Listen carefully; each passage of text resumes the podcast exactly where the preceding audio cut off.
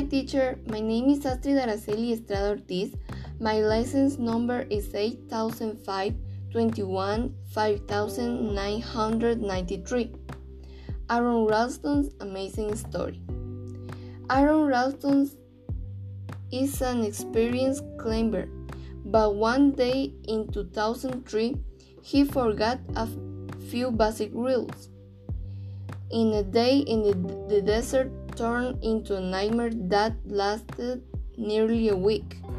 That particular day, he went rock climbing in Blue John Canyon in Utah, US.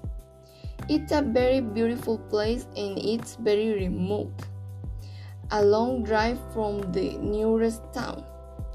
The problems began when he didn't tell anyone he was going so nobody knew he was there. A few hours later, he was climbing in the canyon when suddenly a big rock fell and trapped his right hand against the canyon wall.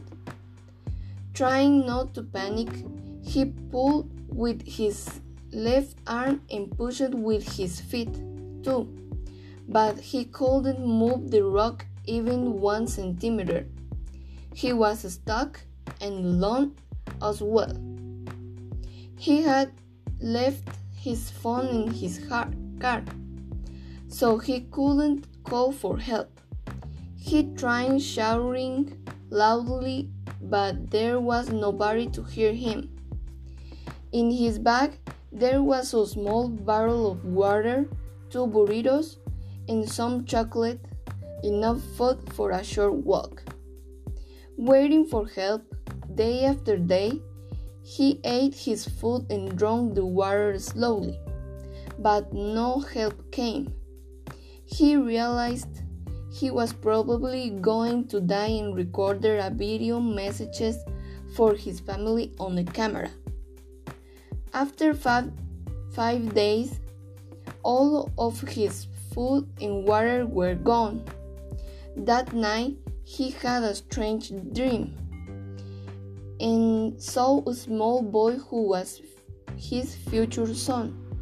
He wake up at dawn the following morning and he knew what he had to do. The only way to escape was cut off his hand. First, he broke his arm and then he used a small knife to remove his hand. It took an hour and was extremely painful. He used a small first aid kit in the wound, but he was losing a lot of blood. He managed to climb down the canyon and walk slowly toward his car. Eventually, he met a Dutch family who gave him food and hurried to find help. Soon after, a helicopter arrived to rescue him. Aron wrote a book about his experience, and director Danny Boyle made a story into movie. Seven years after the accident, Aron had a son named Leo and today he still goes climbing.